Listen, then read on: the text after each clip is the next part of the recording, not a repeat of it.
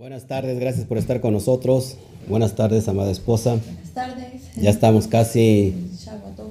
Chaguató, casi ya, cerrando el, el Shabbat. Así que gracias a todos por estar nuevamente con nosotros. Créanme que es una fascinante eh, momento de estar compartiendo con ustedes la Torah. Es un privilegio. Eh, venimos de la comunidad, llegamos a comer a casita y no tuve tiempo ni siquiera para descansar y hoy estoy ya directamente con ustedes. Así que por favor ayúdanos a compartir fuertemente, te lo voy a agradecer. Estás en YouTube y en Facebook, por favor comparte, deja tu like, deja tu corazón así grandote, deja tu comentario y comparte por todas tus redes sociales. Gracias, así que hoy tengo una enseñanza, eh, más que una enseñanza, amada mía, es una reflexión. Y le he puesto eh, esta porción, que vamos a ver de qué se trata primero, ya después vamos a analizar el, contexto profundo, el carcelero del alma. Hay alguien que puede encarcelar el alma y es lo que vamos a, ver. Así que gracias a todos por, estar con nosotros. Déjenme le bajo un poquito de volumen aquí. Ok, pues bendito sea el Eterno. Vamos a orar. Vamos a orar para que el Eterno hoy afiance los corazones eh, y que haya vasijas dispuestas para transmitir este mensaje.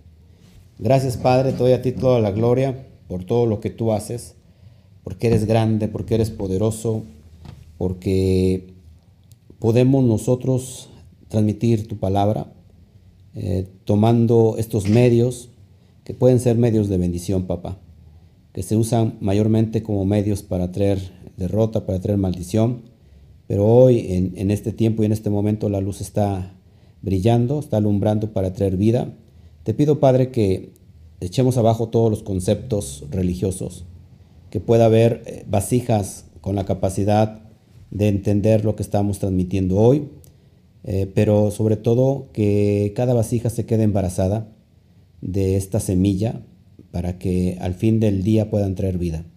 Y vida en abundancia, Padre, y que puedan dar al blanco. Así que te doy gracias por este tiempo. Usa mi vida que sea yo un instrumento de justicia para que pueda llegar tu palabra digna tal como, como sale de ti y que hoy, Padre, podamos enseñar, eh, podamos enseñar y aprender nuevas cosas para que se pueda gozar nuestra alma. Así que te doy toda la gloria, toda la honra a ti, Padre. Amén, amén y amén. Bueno, pues hoy estamos muy contentos. Gracias por estar con nosotros nuevamente. ¿Verdad, Mada? ¿Qué pasó? No, nada. Ok. Bueno, quiero, quiero ser muy breve para cerrar este Shabbat, aunque lo que voy a dar es algo muy profundo. Bueno, para empezar, ¿dónde inicia nuestra porción? Pues es muy fácil, por favor, esta porción inicia en Bereshit o en Génesis capítulo 32 del versículo 4 al capítulo 36, versículo 43. Repito, desde el capítulo 32, verso 4, al capítulo 36, el versículo 43. Ahí vamos a trabajar en esta porción llamada, como ves en pantalla, que es muy importante que vayamos entendiendo esos conceptos. Baislach. ¿Qué significa Baislach? Y envió, y mandó. Vamos a ver el primer, el primer versículo. Si me acompañan, por favor, al verso 4, capítulo 32. Dice, y les mandó diciendo, así diréis a mi señor Esaf o Esaú, así dice tu siervo Jacob, con Labán he morado y me he retenido hasta ahora. ¿Cuál es, eh, ¿Qué nos cuenta esta porción? Bueno, cuando Jacob va a regresar del exilio y vuelve a, a la tierra de donde salió, pero tiene un grave problema, tiene un problema muy, muy complejo puesto que su hermano lo quiere matar y va al encuentro de Saf. De Saf que si vemos todo el relato, nada más y nada menos, eh, Saf viene con 400 hombres de a caballo, donde pues si había temor y había miedo de parte de, Jacob, pues más se incrementó. Es lo que vemos y sobre todo es imposible salirme de este relato donde hay una lucha entre Jacob con, un malaj eh, ahí en Peniel. Y esto, es importante porque todo el mundo lo conoce, lo sabe. Y bueno, eh, esa es prácticamente la porción de lo que trata el día de hoy. Vemos la muerte de Rachel. Y en fin, pero esta, esta historia, y por qué le he puesto el carcelero del alma, del alma, y es lo que vamos nosotros a vislumbrar hoy. Mucho se ha dicho sobre esta lucha entre Jacob y este ángel. Hace un rato, sin querer, queriendo, leí una, porque decía quién lucha con Jacob, este, ahí en Peniel, y bueno, pues ahí leí algo que está medio, medio complicado de entender, porque dicen que es Yeshua el que lucha con, con Jacob.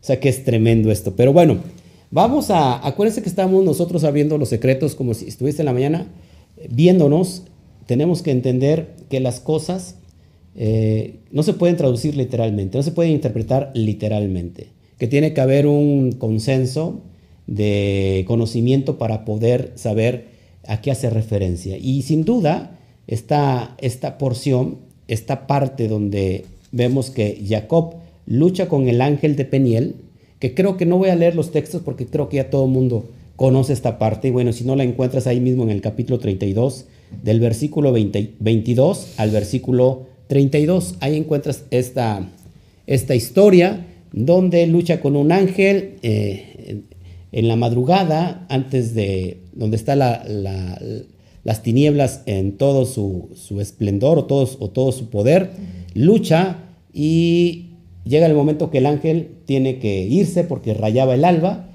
y Jacob le dice, no te suelto hasta que tú me bendigas. Y entonces el ángel le dice, ok, dime tu nombre. Y, Jacob le dice, yo me llamo Jacob. entonces ya no te llamarás Jacob, sino que ahora te llamarás Israel. Israel. Y entonces, bueno, ahí termina esta historia. ¿Y cómo sale Jacob? Completamente cojo de, esa lucha.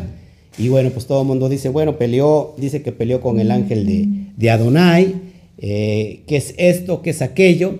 Y bueno, esta es una metáfora para poder entender las cuestiones del alma. Y es allá donde voy a, explicar todo esto. Así que gracias a todos los que nos están viendo. Ayúdanos a compartir, por favor. Muy importante que empecemos a analizar estos conceptos. Bueno, ¿de qué se trata toda esta historia? No es otra cosa, amada mía, que lo que veíamos hace un rato en la mañana en la clase, que la lucha constante entre dos personajes,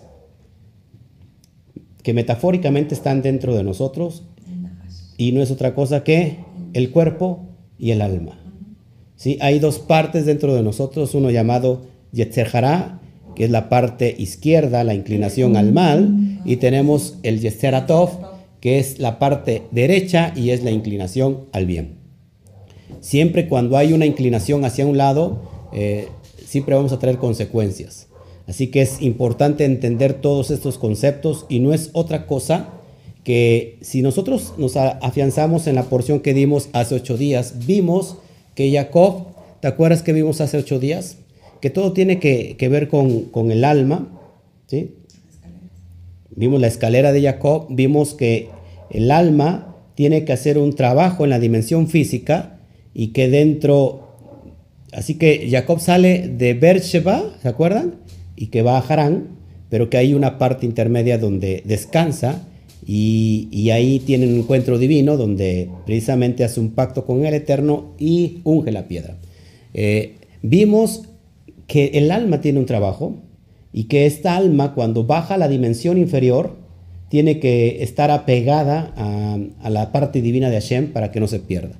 Seguimos en el relato, amados hermanos, porque ¿qué es, qué es Jacob en este momento? Jacob es el alma dispersa que, busca volver a integrarse a, Israel, o el alma que busca integrarse, perdón, al bendito sea.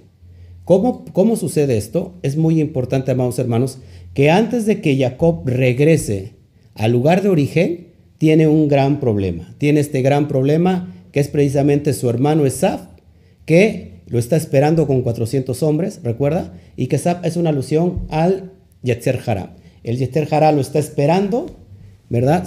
Jacob tiene un miedo a enfrentarse con él y no hay otra más que enfrentarlo. Y esa lucha que tiene Jacob es en sí, en realidad, es el alma peleando contra el Yetzer Hará que la quiere anular, no quiere, no, no deja que se vaya y esta alma tiene que ascender. Así que de esto se trata esta porción de, de lo que voy a hablar hoy, muy importante esto, pero la pregunta de los 64 mil, porque hay muchas personas que quizás, amada mía, no conocen hasta estas alturas qué es el alma. Así que, ¿qué es el alma? Ojo aquí, es bien importante que, muchas veces sabemos que nosotros estamos compuestos de, de un alma, de un cuerpo, de una parte divina, de una parte terrenal, pero ¿qué es el alma en sí? Es una conciencia que emana de la conciencia divina. Es decir, somos fragmentación del Todopoderoso. Y que viene a este mundo, esta conciencia que emana de la conciencia divina, viene a este mundo a trabajar con una herramienta. Y esta herramienta se llama cuerpo. ¿Todos aquí? El alma, el alma es una conciencia que, que viene directamente o que emana de la conciencia divina y que viene a trabajar a este mundo a través de una herramienta. Y esta herramienta se le llama cuerpo. Así que la fusión del alma con el cuerpo va a generar un carácter. La fusión, ponme atención, no, no escribas. es mejor que me prestes atención para que puedas entender. Ojo aquí, la fusión, la unión, el yihud del alma con el cuerpo va a generar un carácter. Y este carácter, lo que conocemos como carácter de la persona, tiene dos verticales tiene dos vertientes. La vertiente del Yeser Hará o la vertiente del Yeser Atov. Así que el alma viene a hacer un trabajo en esta dimensión y bajo esta herramienta llamada cuerpo, ella puede decidir inclinarse hacia el bien o bien inclinarse hacia el mal. Lo que estamos viendo en el relato de Jacob peleando con el ángel no es otra. Acuérdate que el ángel de Adonai en este caso, en este momento, en esta parte de esta metáfora, es enviado por Hashem porque representa el rigor.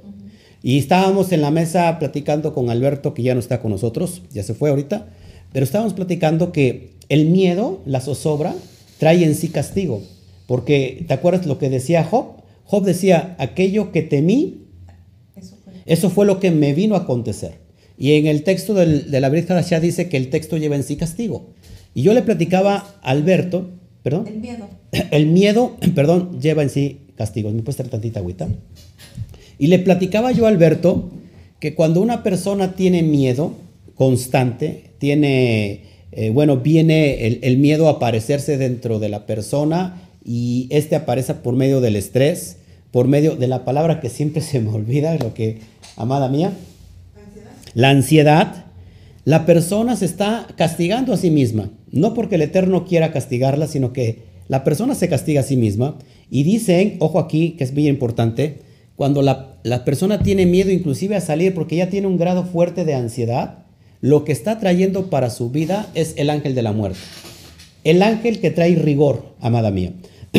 Por eso, en la Torah hay una ley de, la, de, de medida sobre medida. Déjeme tomar agüita. De medida sobre medida. ¿Qué es esta ley? Que todo lo que nosotros sembramos es lo que vamos a cosechar. En la forma que damos es la forma que vamos a recibir. Es la ley de, medida sobre medida, la medida sobre medida. Ahora, es por eso que cuando la persona vive angustiada, con miedo, con estrés, eh, con temor a salir porque se vaya a contagiar o que se vaya a morir o que la vayan a secuestrar o que le vaya a pasar algo, esto es real. Esta persona vive en un constante, eh, en una constante depresión, en una constante opresión lo que, lo que me acabas de mencionar, la ansiedad. Entonces, automáticamente eso está trayendo es para su vida. O sea, ese mal lo está trayendo para su vida. ¿Qué estamos viendo en el relato de Jacob? Jacob tenía miedo de presentarse delante de su hermano. Porque tenía temor, porque dice Jacob que lo iba a matar. Pero dijo Esap que lo iba a matar.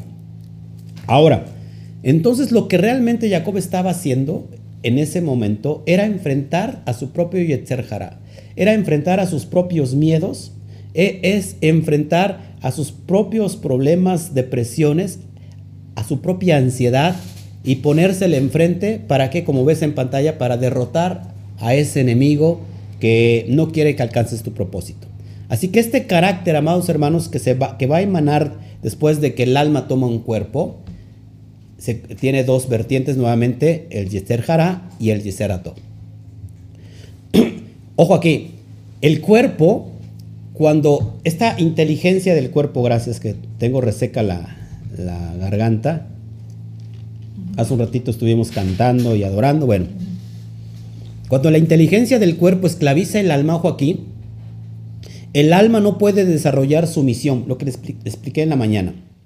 Y el juramento que hizo a su creador, esta alma hizo un juramento delante de Hashem, entonces se, se revuelve contra el cuerpo y la hace padecer sufrimientos para debilitar el cuerpo y liberar el alma. Hace un rato explicaba yo esto. Cuando la persona no ha entendido que el proceso de que, tiene que tener o que debe de tener el alma en esta manifestación es lograr su propósito. Pero la gente está tan apegada a la materia que muchas veces viene de parte de Hashem una prueba a través del rigor, porque el rigor o la enfermedad realmente es la oportunidad para que como el cuerpo se fragmentó, se partió, es tiempo de darle oportunidad al alma para que ésta sumerja, Hacienda, perdón, para que ésta se eleve. Pero muchas veces la gente no lo ve así. Ahora, ojo aquí, por eso le puse a esta el carcelero del alma, esta para allá. El cuerpo puede llegar a ser el carcelero del alma. ¿Cuándo el cuerpo puede llegar a ser el carcelero del alma? Pues lógico, cuando la esclaviza. Es decir, cuando el, el cuerpo toma el potencial, el poder, perdón, de sujetar al alma.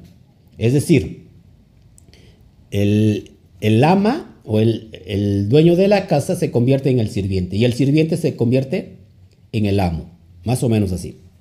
Entonces, el alma puede hacer que se debilite el carcelero para liberarse. ¿Cómo se puede debilitar al alma?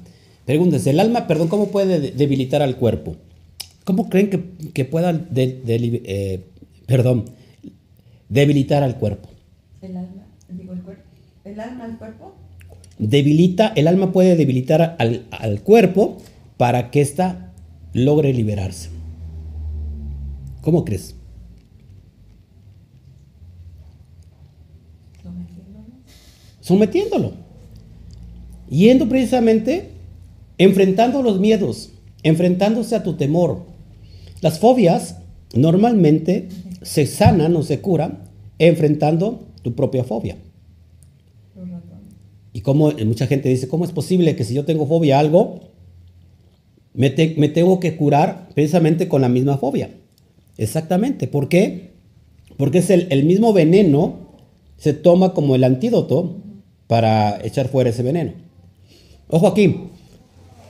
Por eso muchas personas, por eso muchos que hacen teshuva, que es teshuva, arrepentimiento, le vienen cosas difíciles apenas empezamos a cursar eh, el tiempo de, venir delante de Hashem, perdón. ¿Y qué pasa? La gente, vienen las pruebas, vienen las pruebas y la gente empieza a debilitarse por eso. ¿Por qué? Porque le vienen dificultades. No entienden que es para debilitar la fuerza del cuerpo y entonces liberar el alma. Les comentaba yo hace un ratito, amado, les comentaba yo, cuando nosotros salimos de la esclavitud de, Egipto, de Misraim, luego de vencer al faraón, que es el corazón duro, tenemos que atravesar por el desierto. Pero ese desierto no es para hacernos mal, sino ese desierto es para fortalecer, fortalecernos a nosotros y debilitar, en este caso, al cuerpo. Yo sé que es una oportunidad. Por eso mucha persona cuando viene a las raíces hebreas, cuando viene a esta fe, eh, lo primero que le vienen son dificultades. Y entonces la persona dice, estaré bien, estaré bien por este camino donde voy. ¿No será que esto es cosa del diablo? Porque mira, estaba yo bien. Bueno, aparentemente estabas bien. Pero empezaron las pruebas, empezaron las dificultades. Y entonces mucha gente en lugar de avanzar, ¿qué hace? Retrocede. Se, se, echa para atrás y dice, mejor no sigo. Hay un dicho que, que se dice, es, ¿cómo es? Más vale bueno conocido. ¿Cómo es? Tagar en 6 Más también. vale viejo conocido Más vale viejo conocido que nuevo por conocer. que nuevo por conocer. Y entonces la gente no quiere avanzar y desperdicia la oportunidad de avanzar, de ir a la, a la otra dimensión y se echa para atrás. ¿Por qué? Porque tienen miedo a lo desconocido. Entonces piensa que porque vienen pruebas, piensan que entonces es malo y ya no siguen. El pueblo de Israel, antes de entrar a la tierra prometida, ti- tuvo que pasar por qué? Por medio del desierto. Salió de Egipto y la primera prueba fue que Faraón venía siguiéndolo. ¿Y al frente? Que tenía, el impetuoso, im- impetuoso mar. El mar que no los dejaba pasar y atrás venía Faraón para matarlos, para aniquilarlos. Entonces, mucha gente no quiere eso. Y, y muchos israelitas dijeron, es mejor, mejor nos regresamos, ¿no? Es mejor volver. Y mucha gente hace esto. Pero este relato que te estoy contando de, de Israel saliendo de Egipto, siendo liberado por Moshe, es exactamente la misma historia de Jacob. Jacob sale y tiene las pruebas. Y después va a regresar, va a regresar de nuevo a la tierra y se encuentra con esta dificultad, que puede ser un mar, como ese Saf, que se tiene 400 hombres para aniquilarlo. Pero ¿qué hace Saf? ¿Qué, ¿Qué hace Jacob? ¿Se echa para atrás? Sino, o enfrenta la prueba. ¿Qué, qué es lo que hace? Enfrente. enfrenta la prueba. Y esa prueba está enfrentada en esa noche donde pelea constantemente contra su propio Yetzer Hará. Es impresionante que Jacob, cuando vence al Yetzer Hará, en ese momento, deja de llamarse Jacob y ahora se convierte en Israel. Ya no te llamarás Jacob. Jacob tiene que ver con la zona baja, con la, con zona que toca el suelo, con el talón, porque Jacob significa mano en el talón. Eh, ya no te llamarás mano en el talón, ya no, te, ya no estarás bajo, ba- eh, en el nivel de la tierra, sino que ahora tu nombre será Israel. Es decir, en ese momento cambió su nombre, su dimensión y se elevó su alma. Esa es la misma historia. Pero ¿qué hizo Jacob? Enfrentarse con su gigante, enfrentarse, lo mismo como, como vemos con David, enfrentó David a Goliat, también es una metáfora para entender la pelea que tiene el alma en contra de su propio Yester Hará. Cuando vence, cuando vence eh, al Yester Hará el alma, entonces se le cambia el nombre y se eleva a una dimensión mayor. Es lo que hizo Jacob delante de este ángel. Este ángel en realidad es eh, ángel enviado por Hashem, eh, pero que está llevando como mensaje el rigor.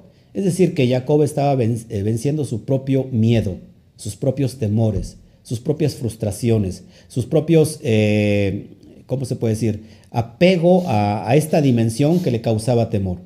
¿Cómo, lo- cómo la venció? Enfrentó, se, le- se enfrentó y entonces supo que la pudo vencer. No podemos enfrentar al enemigo si nosotros no le enfrentamos. O sea, ¿cómo podemos eh, eh, vencer a nuestro enemigo sin, enfrentar, sin enfrentarnos a- a- a- hacia él? ¿no? Así que esto es bien importante. Sí. Ok. Baruch Hashem. Espero que me estén entendiendo porque sí es, es, es muy, muy profundo lo que tratamos de enseñar, pero también creo que es, es fácil de digerir. Entonces, amados hermanos, cuando hacemos Teshuvah, cuando hacemos eh, este arrepentimiento, lo primero que vienen son dificultades, pero estas dificultades en realidad no es para que nos echemos para atrás, sino en realidad es para poder debilitar la fuerza del cuerpo. Es decir, limitar el Yeter Hará y entonces poder liberar el alma. Por eso nosotros, amados hermanos, cuando me- nos metemos a un tiempo de ayuno, entonces lo que hace el ayuno es debilitar el cuerpo. ¿Para qué? Para liberar el alma. El alma. Ese es el propósito de- del ayuno, debilitar el cuerpo y liberar el alma. Es muy importante esto. Bueno, acuérdense que el nefesh, hablando de la parte más baja, el nefesh es la parte que, es la parte que está ligada al cuerpo. El nefesh, el alma animal, el alma donde están los instintos, es la parte ligada al cuerpo. El nefesh, a su vez, está ligado al ruach, también al espíritu y este a la neshama.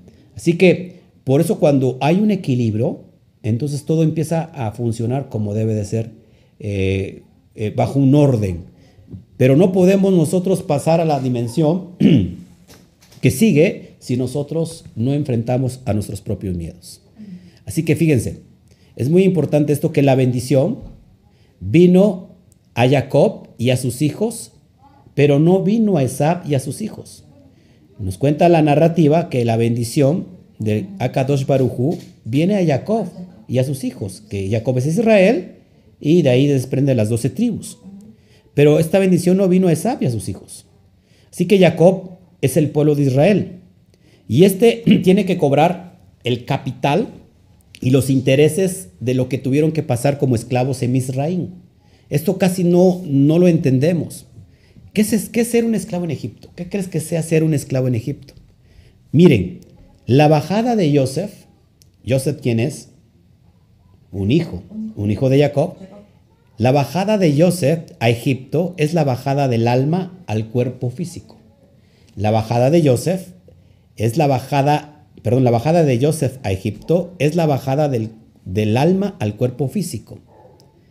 Fíjate, cuando Jacob y Joseph murieron, el faraón esclavizó al pueblo judío en Egipto, ¿te acuerdas? Entonces, estar en Egipto es estar en este mundo físico. De nuevo, estar en Egipto, estar en Misraín, es estar en este mundo físico. ¿Qué significa Misraín o Egipto? Entre dos límites. Y ser esclavo en Egipto es el gran sufrimiento del alma al ser esclava de la materialidad. Ser, ser esclavo en Egipto es el gran sufrimiento que va a tener el alma al ser esclava de la materialidad. No sabemos y no hemos entendido que ahora es el momento de cobrar los intereses para los hijos de Jacob. Porque acuérdate que Jacob guardó su bendición para estos tiempos, porque de ahí también se desprende el Mashiach. Es muy importante, fíjense, así como el hecho de haber nacido en este mundo y haber entrado en un cuerpo se considera como un, enorme sacrificio que ha hecho el alma, y como pago, Hashem le va a dar una gran bendición a esa alma. Así que el sacrificio que tiene el alma es tomar este cuerpo. Pero por ese sacrificio, el Eterno como pago le va a entregar una gran bendición. Y es lo que nosotros no hemos entendido. Es lo que nosotros no hemos entendido. Que cuando realmente estamos pasando por pruebas, esa es la manifestación y la oportunidad para ir a otra dimensión. Cuando Jacob vence al ángel, vence a sus propios miedos, repito, es llevado a otra dimensión y abre los, los, los, los candados, los códigos que le van a traer esa bendición que le fue, dado entre, fue entregado primero a Abraham, después a Isaac y se cumple con Jacob. Eso es impresionante. ojo aquí. De Barín 32.9 dice que Akadosh Barujú, el Eterno, eligió a su pueblo y eligió a Jacob para ser su heredero. Esto es importantísimo. Por eso es importante, amados, que el Eterno consideró al pueblo de Israel como la arcilla. ¿Quién es la arcilla? El pueblo de Israel. Y el Eterno es el alfarero. Fue dando forma al pueblo, lo fue puliendo, algunas veces con sufrimiento, ¿sí o no? Otras con milagros, entregándoles la Torah, haciéndoles venir, eh, venir guías espirituales como Hanó, como Moshe, otras con otras bendiciones, pero a veces también a base de mucho sufrimiento. El pueblo de, de Israel sufrió mucho. También considera a Israel como el cristal. Mira, si se rompe el cristal puede fundirse a alta temperatura, de nuevo con la forma de un objeto nuevo, Así que es lo que el Eterno hace de su propio pueblo hasta hacer que es de su pueblo una obra de arte que todavía está en curso. Así que esto es importante entenderlo desde esta perspectiva porque cuando no entendemos absolutamente nada del alma, del cuerpo y cómo tiene que ser su trabajo en esta dimensión, no podemos avanzar a la tierra prometida. Jacob no podría llegar a la tierra de Beersheba, que es la tierra de Israel, para cumplir los propósitos para lo que fue enviado. Así tampoco el alma puede cumplir sus propósitos si no sabe para qué está en esta dimensión. Los miedos, repito, los miedos, los, los, eh, el temor, las circunstancias, eh, el estrés, todos esos son requisitos y son herramientas para que podamos también trascender en esta dimensión, en esta materia. Así que las pruebas, en este, en este caso, vendrían siendo eh, la oportunidad para poder vencerlas. Porque tenemos, tenemos eh, la bendición de Akadosh Baruju para trascender. Así que no podemos ser parte o cumplir nuestro propósito si primero no vencemos nuestros miedos. El miedo se, se convierte en una gran fortaleza. Una fortaleza mental que inclusive hay muchas personas que no salen de esas fortalezas mentales porque ellos mismos se han creado sus fortalezas. ¿Has visto a un, a un elefante encadenado con una cadenita que puede romper muy fácil si lo, si lo quisiera, pero ¿dónde está la fuerza de esa cadena? Es en su mente. Es lo mismo cuando nosotros nos encadenamos a través del miedo y pensamos que no podemos meter, vencerlo, se convierte en un gigante. Sin embargo, tenemos la capacidad para lograrlo y que ahora está esto que conocemos como cuerpo no se convierta en este carcelero de nuestra alma, sino que en realidad ahora el alma eh, esclavice al cuerpo, dándole órdenes y si hay un miedo que vencer, si hay un temor que vencer, pues ese es el tiempo propicio para que, o el tiempo de oportunidad para que puedas trascender a otra dimensión. En su momento, Yeshua, Hamashiach, tuvo este proceso que tuvo Jacob. Yeshua se enfrentó a sus propios miedos. ¿Dónde? En el huerto de Getsemaní. Getsemaní se puede traducir como la prensa de aceite. Así que Yeshua fue prensado en esa dimensión tanto que sudó gotas de sangre. Es decir, no solamente sudó gotas de sangre porque estaba muy preocupado, en realidad había una lucha muy fuerte. Sabía que iba a pasar por un gran dolor y un gran sufrimiento. Sin embargo, ahí fue prensado para sacar lo mejor de él. Pero en ese momento, cuando dijo, si es posible, pasa de mí esta copa, pero que no se haga mi voluntad sino la tuya. ¿Y qué pasó con, con, con Yeshua? ¿Cuándo ¿Cuándo venció su Yetzer Hara? ¿Cuándo venció su, su parte eh, de, miedo, su parte temerosa? Precisamente cuando lo enfrentó yendo a la cruz, yendo a esa, esa crucifixión, que en realidad eso es la, la, muerte del ego, la negación al yo, al ego. Es lo que llamamos nosotros como el bitul. Aunque Yeshua estuvo 40 días de preparación, durante, estuvo en el desierto 40 días, donde luchó prácticamente con el Yetzer Hará. Se dice, dice la reina Valera que luchó contra el diablo, contra Hasatán, contra el adversario. El adversario era la propia carne, la parte del, que todo mundo tenemos aquí, que se le conoce como el Yetzer Hará. Lo venció preparándose durante esos, esos tiempos de ayuno. Ojo aquí, ayunó. ¿Para qué? Para debilitar al cuerpo y el alma pueda ser liberada y entonces puedo ir a, ese propósito de, dar su vida, que es una metáfora para hacer morir el ego, y entonces por eso el Padre le exalta lo sumo y le da un nombre que es sobre todo nombre. Es decir, que le cambia el nombre, lo mismo que sucede con Jacob. Ya no te llamarás Jacob, sino que ahora te llamarás Israel. Es decir, le da un nombre diferente y lo exalta, es decir, lo lleva a otra dimensión. Así que nosotros podemos quedarnos en esta dimensión y decir qué tan, qué tan fea es la vida, mira cuántos problemas tengo, no puedo avanzar y nos empezamos a quejar con, con, medio mundo y decimos, no, no vale nada la vida, eh, ¿para qué estoy aquí? Solamente problemas tras problemas. En realidad, nosotros nos creamos nuestra propia perspectiva. Nosotros creamos nuestra propia atmósfera. Pero a lo mejor tú estás en una prueba ahora y ese es el tiempo de tomar la oportunidad para ir a otra dimensión y te dejes de llamar como te llames. Literalmente, no estoy diciendo literalmente que te dejes de llamar como, como te llamas, sino que te dejes de llamar en el espíritu y el, Eterno te dé un propósito mayor para que puedas lograrlo. Y solamente se logra, solamente ascendemos, ¿cómo, cómo, cómo se puede? Pues venciendo al enemigo. Por eso te traje esta portada de este boxeador que está dándole ahí duro al enemigo y el enemigo no, es no está afuera, el enemigo no es externo, el enemigo es interno y es ahí el peor enemigo que de, nosotros somos nosotros mismos. Es el ego que vemos, que tenemos que destruir para, para someterlo y que ahora eh, en la parte del alma de órdenes a, la parte física. Es lo que quería entregarles. Se me está resecando mucho la voz.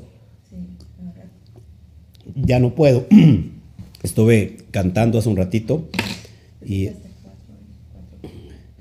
sí, sí, sí, sí, estuvimos ahí hablando mucho. Tuve una clase antes de darla, de salir en vivo. Tuve una clase ahí en la, en la comunidad, en la la física, y no he parado de hablar y sí, la verdad ya ya no puedo más. No sé si hay alguna pregunta, con mucho gusto, si me ayudas, mi.